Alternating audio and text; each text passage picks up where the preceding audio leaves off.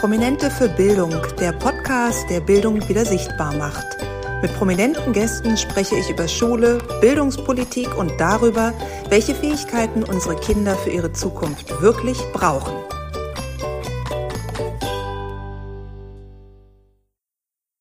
Herzlich willkommen bei einer neuen Folge von Prominente für Bildung. Ich freue mich sehr, denn heute bei mir zu Gast ist der Life-Coach, Podcaster und mehrfache Bestseller-Autor Lars Arment. Herzlich willkommen, lieber Lars. Hallo, liebe Viola. Schön, mit dir reden zu dürfen. Ich bin ganz gespannt und ich wünsche dir erstmal einen fantastischen Tag. Weißt du, Lars, das ist jetzt schon der perfekte Einstieg, denn eigentlich beginne ich den Podcast immer mit einer Einstiegsfrage an meine Gäste und dann entwickeln sich wunderbare Gespräche. Aber heute ähm, war mir gar nicht danach, denn ich hatte den Impuls, kurz mal von mir zu erzählen, in der Hoffnung, dass du der perfekte Gesprächspartner dafür bist und dass auch alle Eltern von schulpflichtigen Kindern abholt. Denn ich sag's mal ganz deutlich, heute, Montagmorgen, 9. Oktober, war ein richtiger shitty Morning für mich. Also die Karten auf den Tisch, der Montag hat gar nicht funktioniert. Ich habe ja noch drei schulpflichtige Kinder. Meine Tochter hat ja schon Abitur jetzt im Sommer gemacht. Und es fing also damit an, dass mein äh, kleines Zwillingsmädchen mich um 5.30 Uhr geweckt hat. Es hat schlecht geschlafen und war schon maulig. Ja, du lachst. Es war der Einstieg in den Montag. Mein Teenager hatte keine Lust aufzustehen, weil äh, ihm natürlich das Wochenende auch noch nachhing. Es war alles sehr zäh zu frühstücken und aus der Tür zu kommen. Und als ich endlich an der Schule war, wurde ich dann noch bemeckert von einem Radfahrer, der also schimpfte, dass ich mit dem Auto fahren würde und warum nicht einfach alle Kinder mit dem Fahrrad zur Schule gebracht werden würden. Ich hatte dann darum gebeten, dass es jeder so macht, wie er möchte und ich respektiere seine Entscheidungen. Er bitte gerne meine an dem heutigen Tag ähm, wollte er aber nicht. Kurzum, ich kam um 8 Uhr wieder zurück nach Hause und war schon geladen. Und ich denke mir, da bin ich nicht die Einzige, die diese Situation kennt. Und Lars, was kannst du mir oder anderen Eltern in dieser Situation raten, wenn man so in den Tag startet und einfach denkt, kann eigentlich schon weg um 8 Uhr morgens direkt vor der Schule? Also zuerst einmal kann ich dir sagen, I feel you. Danke. Du bist kein Alien. Du musst vor allem kein schlechtes Gewissen haben, mhm. dass du manchmal auch einfach die Welt zum Mond schießen möchtest. Ja. So, das ist mal das eine. Wir sind alles Menschen. Wir machen alle Fehler. Auch andere Menschen machen Fehler. Ja, nicht nur wir selbst, auch die anderen. Und jeder hat sein Päckchen zu tragen. Jeder Mensch.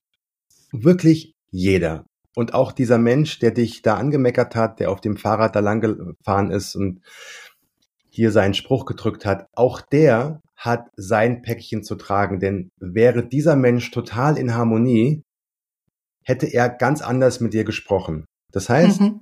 du warst in dem Augenblick einfach nur für ihn der ja, Blitzableiter. Du warst gerade da. Wenn es ein anderer Mensch gewesen wäre, hätte der sich einen Spruch anhören müssen. Ja. Also du warst einfach nur da und hast seine schlechte Laune abbekommen. Das hat nie was mit einem selbst persönlich zu tun. Das muss man sich immer wieder klar machen. Mhm. Das ist mal das eine. Und was ich auch sagen kann, ich halte mich natürlich auch nicht immer an meinen eigenen Rat. Ich kann es dir heute Morgen, du hattest einen shitty Monday, ich hatte auch einen shitty Monday. Mhm. Ich bin heute Morgen aufgewacht und als Buchautor habe ich natürlich viel mit Verlagen zu tun. Und heute Morgen saß ich da und dachte mir, gibt es eigentlich irgendeinen Menschen auf dieser Welt, außer mir natürlich, der professionell arbeiten kann? ja. Also du kriegst so Nachrichten und denkst dir, es kann doch nicht wahr sein. Gibt es denn irgendwer, irgendwen da draußen, der irgendwas kann? Mhm. Und das ist natürlich auch nur aus der Emotion heraus. Ja, klar. Ja, und mhm. das darf man auch nie vergessen. Mhm. Und was mir auch heute wieder geholfen hat, und ich glaube, das ist wirklich so ein Game Changer. Also mir hat's extrem geholfen. war so ein Gedankenspiel. Stell dir vor, du bist tot, bist im Himmel und dann kommt ein Engel zu dir und sagt, liebe Viola, du hast die Chance, noch einen Tag deines Lebens zu leben. Also, wir wählen random einen Tag aus deinem Leben raus und den darfst du dann genauso noch einmal nacherleben.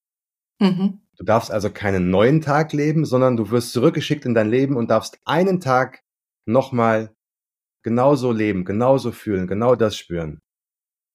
Und jetzt stell dir vor, dieser Tag, den du in vielleicht 40 Jahren, 50 Jahren erleben darfst, neu oder wieder erleben darfst, ist heute. Mhm.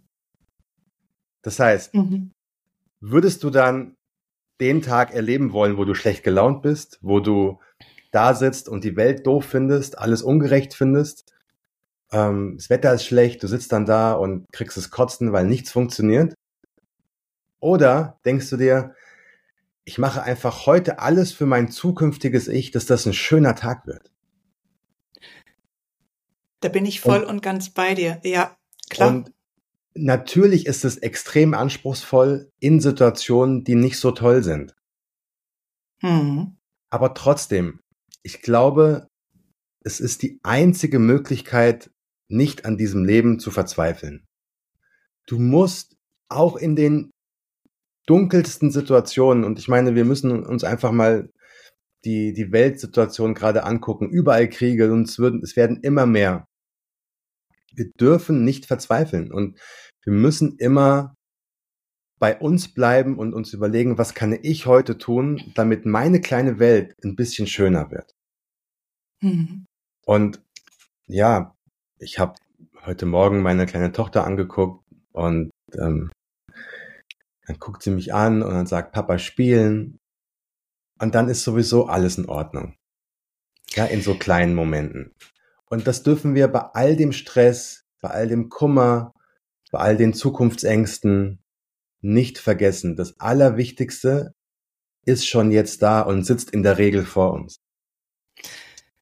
Da gebe ich das gerne von dir vom Anfang zurück. I feel you 100 Prozent. Und ich habe dich auch nicht nur in Anführungsstrichen eingeladen, weil man deinen Namen kennt oder weil du tolle Bücher schreibst, sondern weil ich deine Art zu leben und zu denken selber seit vielen Jahren und Jahrzehnten lebe und das Glück hatte, dass meine Mutter mir auf dem Weg viele wertvolle Impulse gegeben hat, die ich jetzt meinen Kindern weitergeben kann. Von daher ist für mich das Thema Bildung, Schule auch ein ganz großer Aspekt der Herzensbildung. Also was geben wir unseren Kindern mit? Und da würde ich dich auch gerne mal fragen, du hast es gerade eben schon angesprochen, deine Tochter ist zwei, sie ist noch offensichtlich nicht schulpflichtig, geht vielleicht jetzt langsam in Richtung Kita. Wie fängst du an, dein zukünftiges Schulkind, dieses kleine Menschenwesen jetzt schon so zu stärken, dass es dann souverän durchs Leben geht? Ich habe fünf Glaubenssätze, die ich mal vor einigen Jahren für mich entdeckt habe und ich damals schon, und da war noch lange überhaupt nicht die Idee davon, selbst mal Vater zu werden.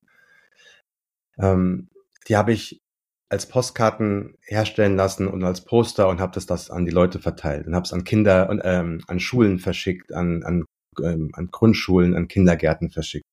Und da steht drauf, ich bin klug, ich bin stark, ich werde geliebt, ich bin in Sicherheit, ich kann alles schaffen, was ich will.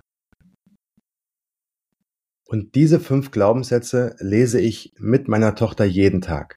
Mhm.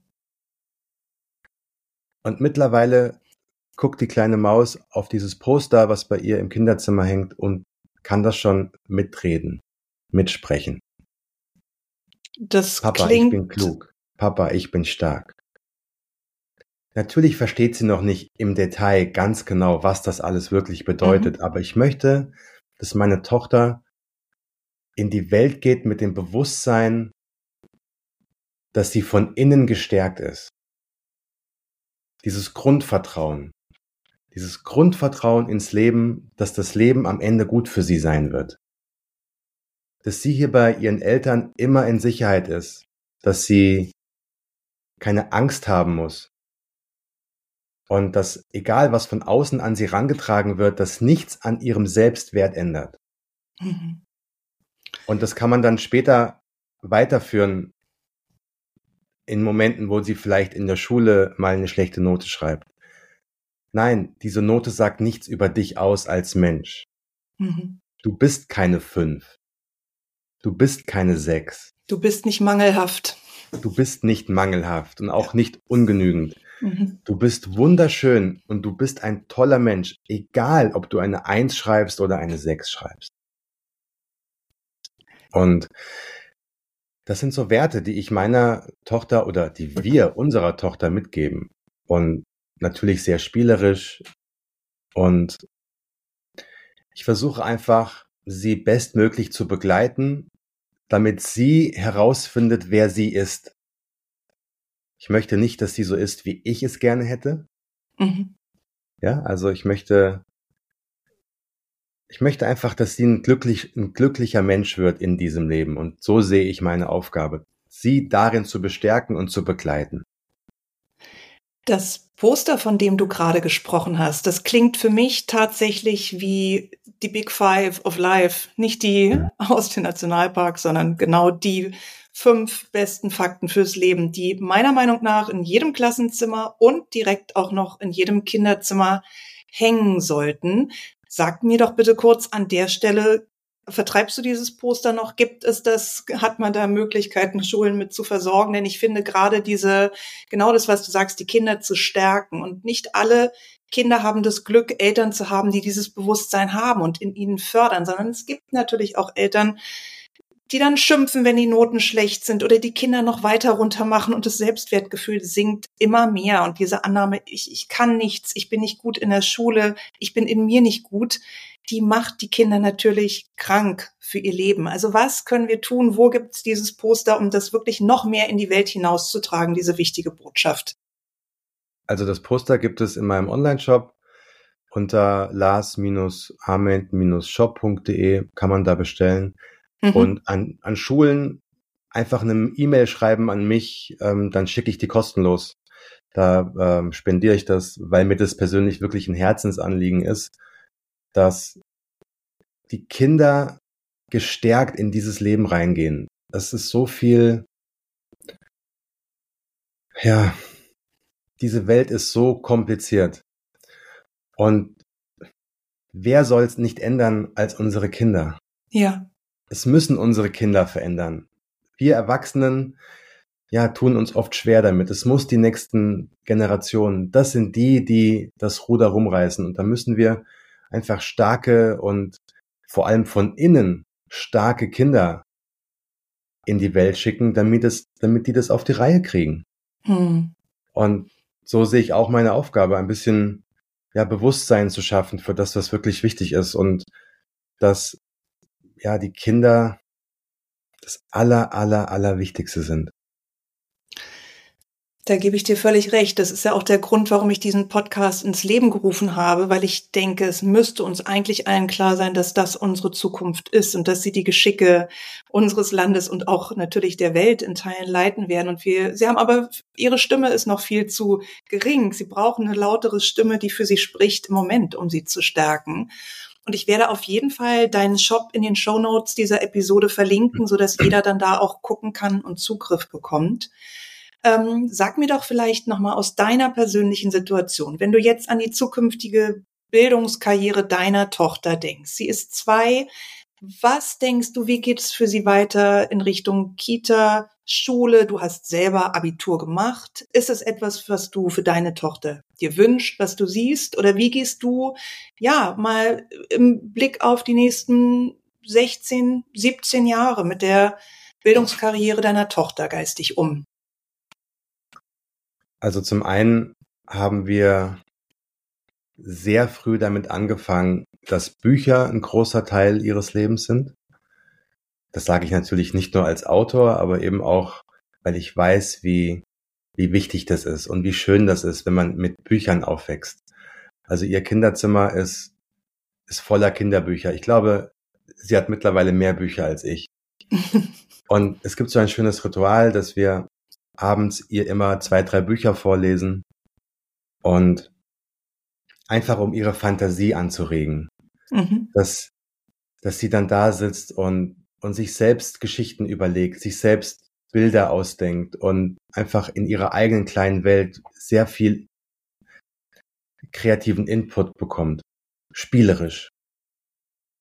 Und das führt dazu, dass sie schon jetzt manchmal einfach eine halbe Stunde, eine Stunde in ihrem Kinderzimmer sitzt und sich selbst die Bücher vorliest. Natürlich kann sie noch nicht lesen, aber sie, ja. sie blättert die Bilder um und erzählt sich selbst Geschichten dazu. Und das ist schon mal, glaube ich, ein, ein, ein ziemlich guter Anfang, um, um ja Kreativität, um Lust auf Kreativität zu machen. Mhm. Und dann bin ich auch ein bisschen äh, gebrandmarkt von der Schule. Ich habe Abitur gemacht, aber ich war nie gerne in der Schule. Warum nicht? Ich hatte immer das Gefühl, dass dieses Schulsystem mich nicht abholt. Also ich war ein mittelmäßiger Schüler. Ich war immer so kurz vorm Sitzenbleiben. Mhm. Also bei mir ging es immer darum, keine zweite Fünf zu haben. ja. Also die eine Fünf, die war immer eingeplant. Ja. Das war meistens Mathe oder Biologie oder sowas. Mhm. Physik. Mhm. Und ich musste hart kämpfen, immer, dass dieses zweite Fach eine Vier wird. Was wäre das zweite Fach dann abwechselnd? Mathe, Biologie, eins nee, das von waren denen? Genau diese Fächer, Mathe, Bio, ja. Chemie, mhm. Physik, also alles so naturwissenschaftliches. Das ja. habe ich einfach nicht verstanden und das hat mich auch nicht interessiert. Und ich fand es damals schon so ungerecht, dass ich gesagt habe, ich interessiere mich für so viel. Spielt aber gar keine Rolle. Warum muss ich denn darum kämpfen, nicht sitzen zu bleiben, mich mit einem Thema beschäftigen, was mich überhaupt nicht begeistert? Null. 0,0. Aber an dieser Note liegt es jetzt, ob ich mein Abitur mache oder nicht, ob ich studieren kann oder nicht, mhm. Was ist das denn für ein System? Und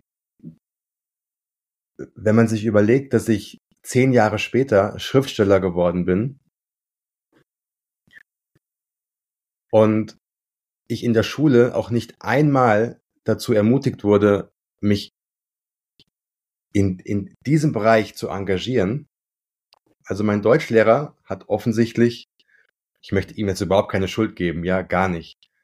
Aber die Schule hat nichts gemacht, um irgendwie das rauszukitzeln aus mir. Es war mhm. alles ein Kampf. Es war alles ein, ich muss was auswendig lernen, damit ich irgendwie durchkomme. Und dieses System ist einfach überhaupt nicht mehr zeitgemäß. Dieses, du musst was auswendig lernen, das dann vortragen, das muss dem Lehrer, der Lehrerin dann gefallen, es muss genau so sein, wie es irgendwo steht und dann bekommst du eine gute Note. Und wenn ich mir vorstelle, dass meine Tochter in so ein Schulsystem reinwächst, dann bekomme ich die Krise. Das kann ich verstehen. Jetzt muss man sagen, wir haben ja beide fast zeitgleich Abitur gemacht. Also du bist 78 geboren, ich bin 76 geboren. Sagen wir mal, unsere Abis liegen in etwa 25 Jahre hinter uns. Wie gesagt, meine Tochter hat jetzt gerade vor drei Monaten ihr Abitur gemacht. Spoiler an der Stelle, es hat sich nicht geändert. Mhm. Ja, es sind genau diese Sachen, die du äh, beschreibst. Genauso hat sie es auch erlebt. Oft dieser Frust, dieses Gießkannenprinzip, jeder soll alles können. Ja, gerade in Bereichen, wo man einfach sagt, es ist nicht meine Stärke und es interessiert mich auch nicht. Ich werde es so nicht weiter brauchen im Leben. Ich würde gerne die Zeit für für mich sinnvolle Dinge ähm, nutzen. Sind wir leider kein Stück weiter gekommen.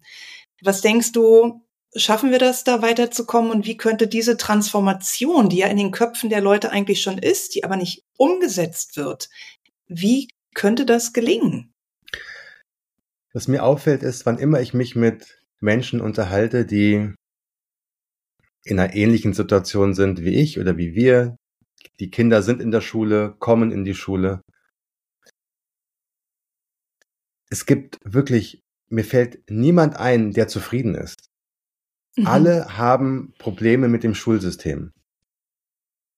Und da frage ich mich, wenn das so flächendeckend negativ bewertet wird, von den Eltern vor allem, aber auch von den Kindern, warum gibt es keine Veränderung? Wir können so viele Vorschläge machen, wie wir wollen, aber das System muss sich ändern.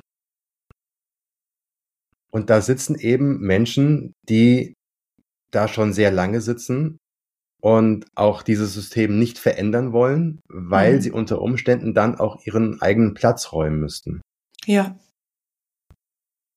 Die Lehrer, die heute unterrichten, sind auch gefangen und Lehrerinnen in diesem System. Absolut.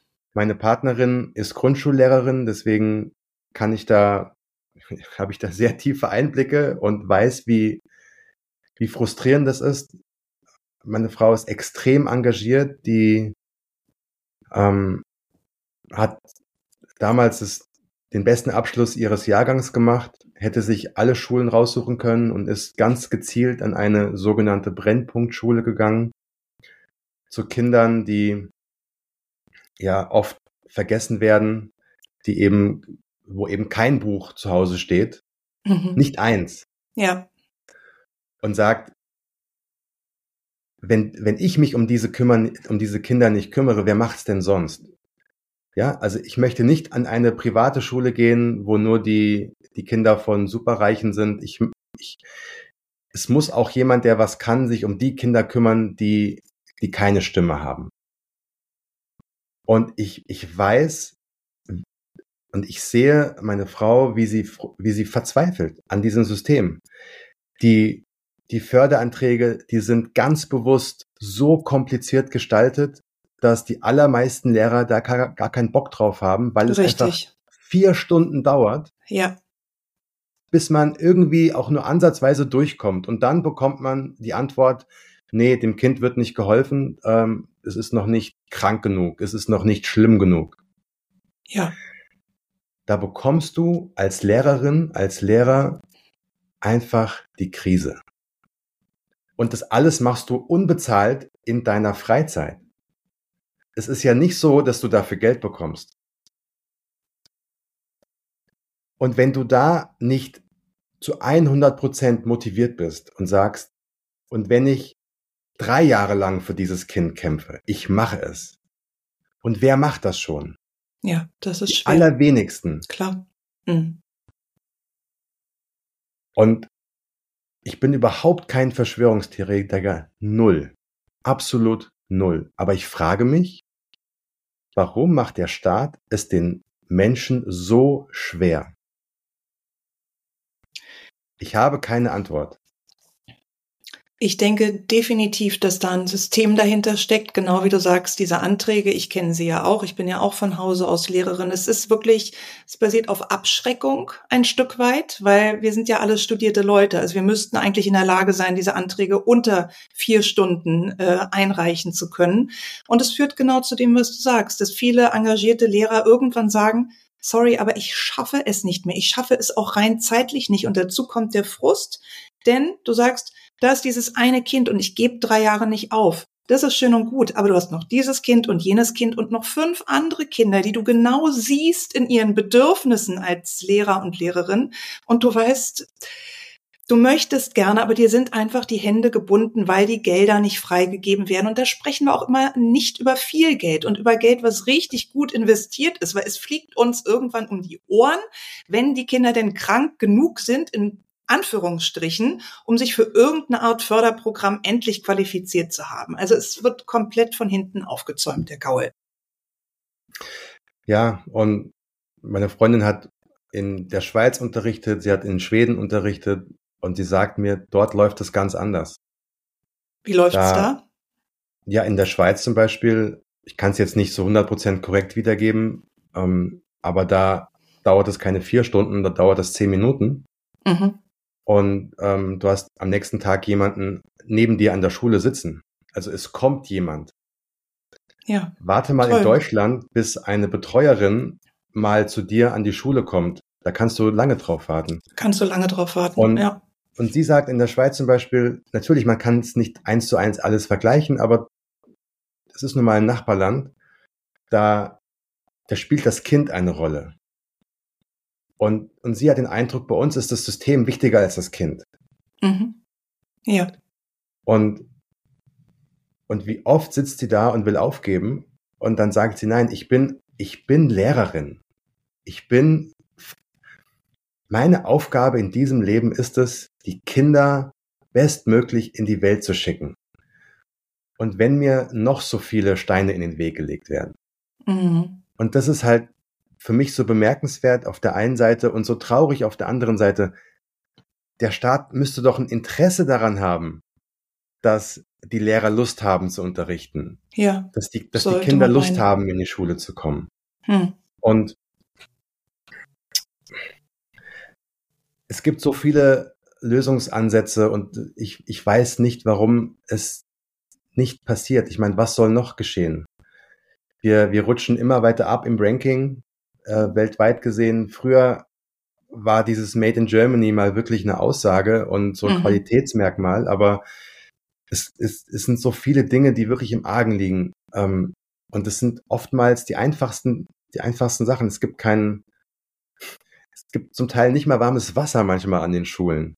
Richtig, äh, auch keine Toiletten, die funktionieren oder die ekelhaft sind. Toiletten, die nicht funktionieren. Ähm, Lehrer müssen von ihrem eigenen Geld ähm, Dinge kopieren für die Kinder, weil gesagt wird, ja, das, äh, es gibt kein Budget. Ja. Es, das Geld ist ja da. Ja, es richtig. Es ist ja nicht so, es ist halt einfach nur extrem falsch verteilt.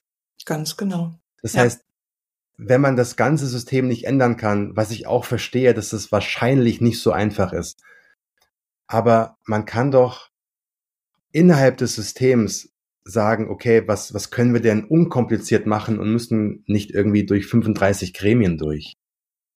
Weil das Problem ist ja auch, dass so viel Politik da reinwirkt, dass oftmals die Menschen, die was machen könnten, es gar nicht können.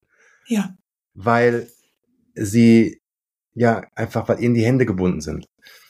Aber ja, es ist manchmal ein bisschen traurig, aber man darf nicht verzweifeln, man muss immer die Hoffnung oben halten und kreativ zu Lösungen kommen. Und ich bin total froh, dass als wir uns hier darüber unterhalten haben, was wir mit unserer Tochter machen, zum einen haben wir gesagt, wir lassen sie so lange wie es geht bei uns.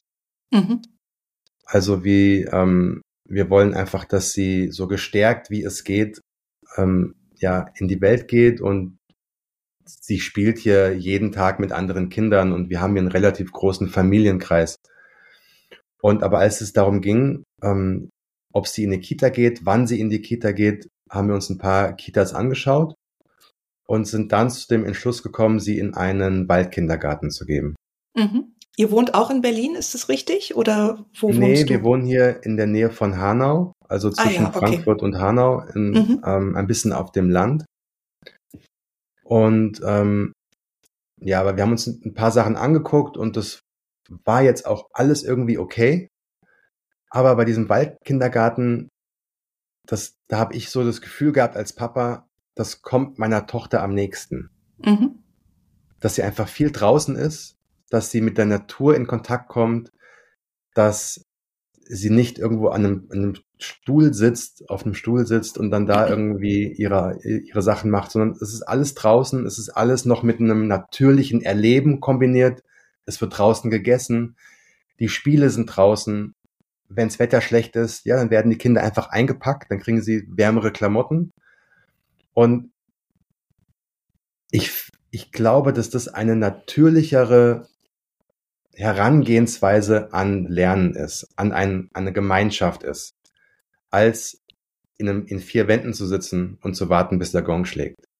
Ja, das ist natürlich auch sehr kindgemäß durch die Bewegung, durch diese natürlichen Materialien, also diese ganzen Möglichkeiten, die die Kinder haben. Ich kenne auch viele Kinder, die in Waldkindergärten waren und super happy da waren. Aber man muss ja trotzdem sagen, so sehr ich diesen Ansatz verstehen kann, es kommt der Punkt, wo der Übergang auch für euch von der Kita in die Schule ansteht. Mhm. Denkst du, dass ihr dann auch den Weg eher in eine private Schule gehen werdet oder vielleicht in ein Montessori-Konzept oder etwas, was von der Regelschule abweicht? Oder was denkt ihr, wie da dann der Übergang für euch gelingen kann oder für euer Kind, besser gesagt? Gut, es kommt natürlich immer darauf an, wie unser Kind sich entwickelt, was wir so sehen. Mhm. Ähm, meine Frau ist eine große, eine große Fanin, kann man das sagen? Fan passt. Sie ist ein großer Fan von ähm, ähm, der, der, der, der Grand Dame Montessori. Äh, wir haben ja auch alle Bücher zu Hause mhm. und ähm, auch die Lebensgeschichte von ihr ist ja unglaublich. Ja. Also das lohnt sich wirklich, sich das mal anzugucken. Ähm, wir sind uns noch unschlüssig. Also ich denke mal, mhm. das wird bis zum Schluss ähm, ja offen bleiben. Ich versuche einfach das Bestmögliche für unsere Tochter zu tun. Und du kannst an einer Regelschule Pech und Glück haben. Du kannst an einer Privatschule Pech und Glück haben. Egal wo du hingehst, es kommt drauf an, und das ist das Ungerechte so ein bisschen, an was für einen Lehrer und an was für eine Lehrerin du gerätst. Ja. Weil absolut. du kannst an die beste Privatschule gehen, wenn da keine guten Lehrer sind, die keine Empathie, äh, Empathie haben, die, die sich nicht um die, äh, um die Kinder kümmern, die kein echtes Interesse an den Kindern haben, ja, dann hast du auch verloren. Ja. Und du kannst an die Schule gehen mit dem schlechtesten Ruf. Und da hast du aber eine tolle Referendarin, die total engagiert ist und die alles gibt und du hast total Glück. Ja. Also ja. deswegen, das ist so ungerecht. Es ist ein bisschen ein Lotteriespiel. Das stimmt. Ja, das Und ist ein deswegen, ja, ich habe keine Lösung. Das ist tatsächlich so. Noch nicht. Ich versuche mich ja zu informieren und zu gucken. Man muss viel mit den Kindern reden. Man muss viel beobachten. Vor allem, wenn sie noch klein sind, wenn sie vielleicht noch nicht so sagen können, was sie in der Schule stört, was sie erlebt haben, was gut war, was schlecht war. Das ist eine, eine extrem anspruchsvolle Aufgabe. Ich meine, du bist es ja schon durch, du bist ja Mama. Ähm, erzähl doch mal aus deiner Erfahrung, das würde mich mal interessieren. Also, wie, wie hast du das, die Schulzeit deiner Kinder erlebt? Nach welchen Kriterien habt ihr entschieden? Also sage ich dir gerne ein Wort oder einen Schritt rückwärts noch ähm, aus meiner Erfahrung auch als Lehrerin. Ich, es ist genau wie du gesagt hast. Ich habe an Berliner äh, Regelschulen unterrichtet und ich habe auch an internationalen und englischen Privatschulen unterrichtet. Und es steht und fällt tatsächlich mit dem Lehrer und der Lehrerin. Von daher bin ich auch in meiner Rolle als Lehrerin nie ein Freund davon, ähm, wenn mich Leute fragen, ist die und die Schule gut? Ist das, kannst du die Schule empfehlen? Das bringt nichts, weil ich immer sage, Leute, ihr könnt zwei Kinder in die gleiche Schule schicken, zum gleichen Starttag und gleiches Ende und die werden ganz unterschiedliche Erlebnisse machen. Also das funktioniert so nicht. Und darum finde ich das wichtig, was du sagst, immer mit so einem Fingerspitzengefühl und Bauchgefühl auch auf die Kinder gucken und so versuchen zu fühlen, was braucht mein Kind eigentlich? Wovon mehr, wovon weniger? Und wenn ich jetzt mal von mir als Mama ausgehe, dann sage ich dir ganz ehrlich, als meine Große jetzt im Sommer Abitur gemacht hat und dann auch noch im Juni 18 geworden ist, habe ich drei Kreuze gemacht. Weil, ja, ähm, die war auch kein großer Überflieger in der Schule. Sie hat nach der zehnten Klasse nochmal gewechselt. Das war auch die definitiv richtige Entscheidung, weil vorher sehr Mathe und naturwissenschaftlich lastig war, das war gar nicht ihrs, hat sich dann super toll gefangen, elfte, zwölfte Klasse, aber hm, es, die Schule war einfach auch nie so ihrs. Das Abi war in Ordnung, es ist alles gut. Und ich habe ihr einfach gesagt, Schätzchen, bleib dran, dieses Abitur, unabhängig vom Durchschnitt, ist eine Eintrittskarte. Und du hast einfach mehr Optionen, wenn du das Abitur hast. Noch zumal es natürlich blöd wäre, jetzt nach so vielen Schuljahren da ähm, ohne das Abi rauszugehen. Aber ich bin keine Mutter und keine Lehrerin, die sagt, ich fand das alles toll, meine Kinder haben das super gemacht und ich freue mich schon, die nächsten drei ähm, durch die Oberschule zu winken. Nein, es knarzt im Getriebe und es gibt Phasen, wo man denkt, es kann alles nicht wahr sein. Ähm, das ist eine Mischung aus dem, was, was die Kinder mitbringen, aus den Lehrern, denen ich auch begegne. Ähm, und es ist gefühlt wirklich eine Erleichterung gewesen, als ich ein Haken hinter das Thema Schule machen konnte. Ja, kann ich total nachvollziehen. Ähm, die, mir kommt es so ein bisschen vor, vielleicht liegt es aber auch so an, an meiner Bubble, in der ich bin, dass der Wert der Schule abgenommen hat. Was also meinst also früher, du mit Wert? Also früher war das so, also mit früher meine ich, als ich Abitur gemacht habe, 1997, also im letzten Jahrtausend und so fühlte sich manchmal auch an. Me too. Da war schon bei vielen Menschen es wichtig, einen guten Abischnitt zu haben, mhm. sich damit zu bewerben, damit in, in Firmen zu gehen, ähm, zu studieren. Und ich denke, solange du nicht Medizin studieren willst oder Jura studieren willst oder irgendwelche ähm, Atomwissenschaften, ist es erstens nicht so entscheidend, was du für einen Abischnitt hast und zweitens fragt dich heutzutage kaum noch jemand danach. Die Kriterien, ob jemand einen guten Job bekommt oder nicht, liegen heute ganz woanders. Und eben diese Kriterien werden oftmals in der Schule überhaupt nicht gefördert oder berücksichtigt. Also, zum Beispiel, wie empathisch bist du? Kannst du gut zuhören? Kannst du komplizierte Probleme lösen, indem du kreativ denkst? Bist du ein gutes Teammitglied? Kannst du einen ähm, wertvollen Beitrag leisten? Also all die Dinge, die, die so wichtig sind in der heutigen Zeit. Und wie wird das im Schulsystem abgebildet? Ein, ein riesiges Thema ist für mich mentale Gesundheit. Mhm. Mobbing, auch online. Ja. Wie, wie kann man etwas in der heutigen Zeit unterscheiden? Was ist echt, was ist fake? Mhm. Das sind alles gigantische Themen, die uns alle beschäftigt und in der Schule gibt es darüber nichts. Ja. Das Thema Geld, das Thema Finanzen. Wie kann man, wenn man ein junger Mensch ist, sich auch mit sehr wenigen finanziellen Möglichkeiten langfristig etwas aufbauen, dass man mit 60 vielleicht irgendwann eine eigene Wohnung hat. Mhm.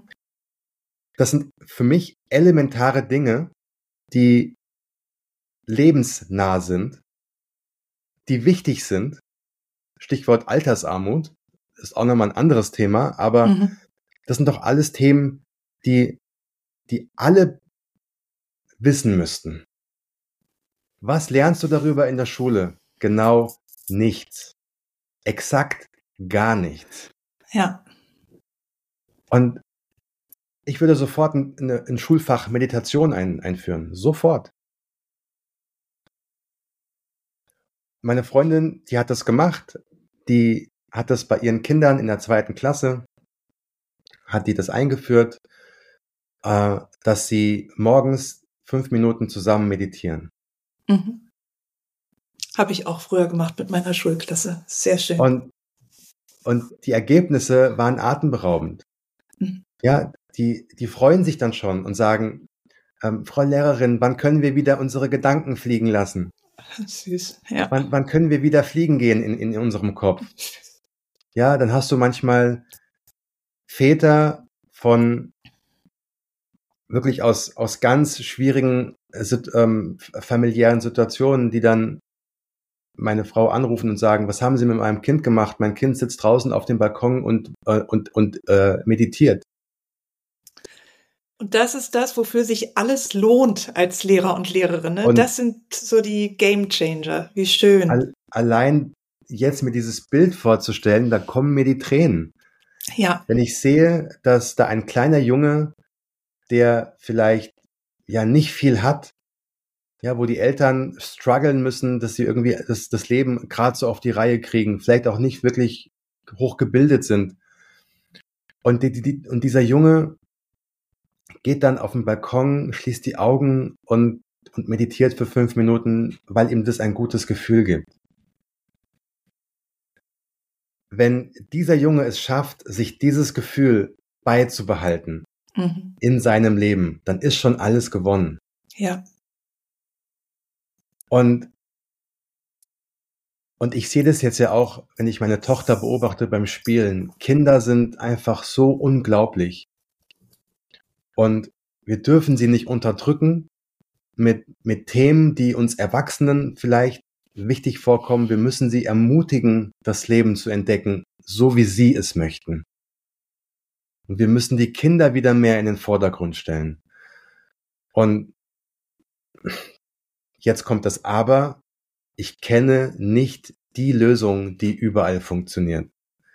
Vielleicht brauchen wir wieder viel mehr dieses dezentralisierte Denken, dass wir, dass, dass wir gucken, wie können wir den, den einzelnen Kindern helfen und nicht so pauschal alle Kinder in einen Raum und dann gibt es eine Regel und alle Kinder müssen irgendwie gucken, dass sie sich an diese eine Regel halten. Wir sind alle so unterschiedlich. Jedes Kind hat, hat andere Interessen und warum soll ein Kind, das total begabt ist als Künstler, als Künstlerin Warum soll es sich mit Chemie quälen? Warum? Wenn völlig klar ist, dass dieses Kind mit Chemie nie was am Hut haben wird. Ich kann verstehen den Ansatz, dass man sagt, wir brauchen so eine gewisse Allgemeinbildung. Ja, das stimmt, das verstehe ich auch, ist auch wichtig. Aber die Welt ist heute einfach eine andere als vor 30 Jahren. Du kannst heute und die, und die Welt dreht sich nicht zurück. Wir werden in keiner Welt leben, wo Informationen nicht ständig verfügbar sind. Lass uns doch ein System entwickeln, in dem die Dinge, die man leicht nachlesen kann, die man, die man sofort rausfindet im Internet, lass uns doch das wegnehmen und die Zeit, die wir da zugewinnen, dafür nutzen, die Kinder zu stärken, unter anderem, wie man eine Fake News von einer, von der Wahrheit unterscheidet. Was sind geschichtliche Konzepte? Wie, warum gibt es in, in Israel Krieg mit den Palästinern?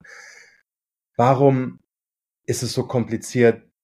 Also so, erklär den, den Kindern doch die Welt und lass sie sie dann selbst entdecken, anstatt zu sagen, äh, lernen jetzt erstmal 23 äh, Jahreszahlen auswendig. Ja.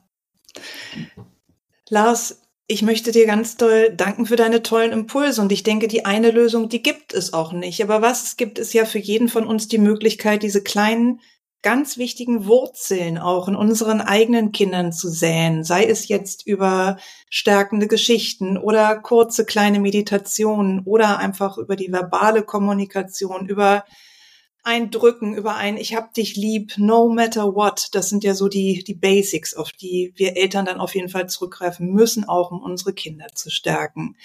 Ich würde gerne noch ähm, unseren Zuhörern und Zuhörerinnen dein neues Buch ans Herz legen. Wer jetzt sagt, wie spannend, da möchte ich gerne mehr darüber erfahren, was für eine tolle Art zu denken und das Leben zu betrachten.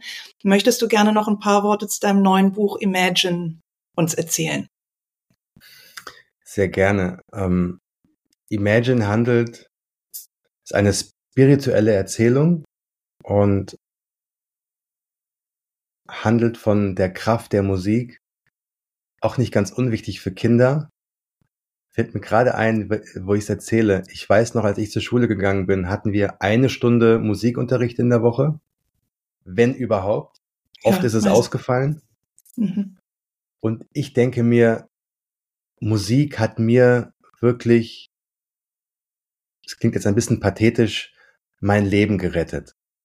Weil als Kind, ich habe mit sieben Jahren angefangen, mich ähm, ja aktiv, muss man sagen, für Musik zu interessieren, habe mit sieben Jahren meine erste Schallplatte gekauft von meinem Taschengeld und habe dann angefangen, mich in der Musik zu verlieren, habe dann Musik gesammelt und als Kind saß ich stundenlang zu Hause alleine vor dem Radio vor meinem Schallplattenspieler und habe Musik gehört. Weil das war für mich so ein, ja, eine, ein Tor zu einer zauberhaften Welt. Und ja, zurück zum Buch. Das äh, handelt von der Kraft der Musik, von, von wahrer Erfüllung und wie man zu dem Leben kommt, was man sich wirklich für sich vorstellt, was so diesem Traumleben am, am nächsten kommt. Und es handelt von Erik. Erik ist 37, ist ein sehr erfolgreicher Geschäftsmann, Entrepreneur im, im Online-Coaching und ist so sehr von sich selbst überzeugt und super erfolgreich und ähm, lebt so in seiner eigenen Welt und interessiert sich auch nicht so wahnsinnig viel darum, was so außerhalb seiner eigenen kleinen Bubble passiert. Und dann stirbt eine alte Freundin von ihm und er muss zu einer Beerdigung fahren ans andere Ende des Landes und trifft dann schon auf dieser Zugfahrt Menschen, die ihm so langsam zum, zum Nachdenken bringen. Und auf der Beerdigung stellt er sich dann auch Fragen wie, was wäre eigentlich, wenn, wenn ich morgen sterbe? Wäre ich dann glücklich? Hätte ich dann ein gutes Leben gehabt? Oder hab, hätte ich dann eigentlich nur ein gutes Leben gehabt, was für die anderen gut aussehen, gut ausgesehen hat, aber nicht für mich mhm. selbst? Wann habe ich das letzte Mal wirklich gelacht? Wann war ich das letzte Mal von Herzen wirklich so richtig ganz tief zufrieden mit mir? Wo sind eigentlich meine Träume hin, die ich noch hatte mit 16? Mit 17? Als man so das Gefühl hat, ich kann die ganze Welt erobern. Was ist davon übrig geblieben? Und er mag das überhaupt nicht, diese Gedanken zu haben, weil ne, er, er will sofort in die Stadt zurück, da wo es schön laut ist und wo die Ablenkung da ist und wo man sich nicht darüber Gedanken machen muss, was in einem so passiert. Da kann man sich mit dem, ja, beschallen lassen, was von außen kommt. Und dann kommt er aber nicht zurück in die Stadt, weil es kommt auf dem Rückweg, er sitzt im Zug und es gibt einen Schneesturm und der Zug bleibt stehen und Erik bekommt die Krise, weil er es nicht ertragen kann sich mit seinen eigenen Gedanken auseinanderzusetzen und steigt aus dem Zug aus und fängt an zu laufen und laufen und laufen und es wird immer dunkler und irgendwann landet er in einem Dorf und der einzige Laden, der noch aufhat, ist ein Plattenladen. Und dann geht er in diesen Plattenladen rein und trifft dort auf den Besitzer des Ladens, ein alter weiser Mann, tatsächlich ein weiser Mann, kein weißer Mann, ein weiser Mann. Und dann entsteht eine Unterhaltung zwischen den beiden, die ganz, ganz besonders ist. Sie hören Musik die ganze Nacht und über die Musik, über die Gespräche kommt Erik dann zu ganz neuen Erkenntnissen. Und am Ende gibt es noch eine kleine Überraschung. Und ja, das ist das Buch. Imagine. Spannend. Das macht richtig Lust aufs Lesen. Ich werde natürlich das Buch auch direkt in den Show Notes verlinken, so dass man da direkt schauen und gucken und kaufen kann. Und ich wünsche dir ganz viel Erfolg für das Buch und auch für deine anstehende Tour. Wer mag, kann mal auf deine Homepage gehen oder auf deinen Instagram-Kanal. Da stehen die Tourdaten. Ich weiß, dass einige schon ausverkauft sind, einige Städte. Aber vielleicht hat der ein oder andere Glück und kriegt nochmal ein Ticket irgendwo, wo es passt. Ich danke dir ganz herzlich, lieber Lars, für deine Zeit. Ich wünsche dir von Herzen das Allerbeste für die kommenden Wochen. Jetzt noch bis Jahresende wird, glaube ich, sehr spannend bei dir. Viel Erfolg und tausend Dank für deinen wertvollen Input heute bei Prominente für Bildung. Vielen Dank, dass ich meine Gedanken teilen durfte und auch dir vielen, vielen Dank für deine Arbeit, dass du ja deine Message rausbringst in die Welt und versuchst, deinen Beitrag zu leisten. Und ich ich wünsche dir maximalen Erfolg. Wirklich, das ist so wichtig. Und ich sage jetzt mal stellvertretend für ganz viele Dankeschön. Das tut mir sehr gut, kann ich dir sagen. Vielen Dank und ich mach's von Herzen gerne. Bis bald. Ciao. Ciao. Das war Prominente für Bildung, der Podcast, der Bildung wieder sichtbar macht. Für mehr Informationen besuche meine Homepage Viola Patricia Hermann oder folge dem Podcast auf Instagram at Prominente für Bildung.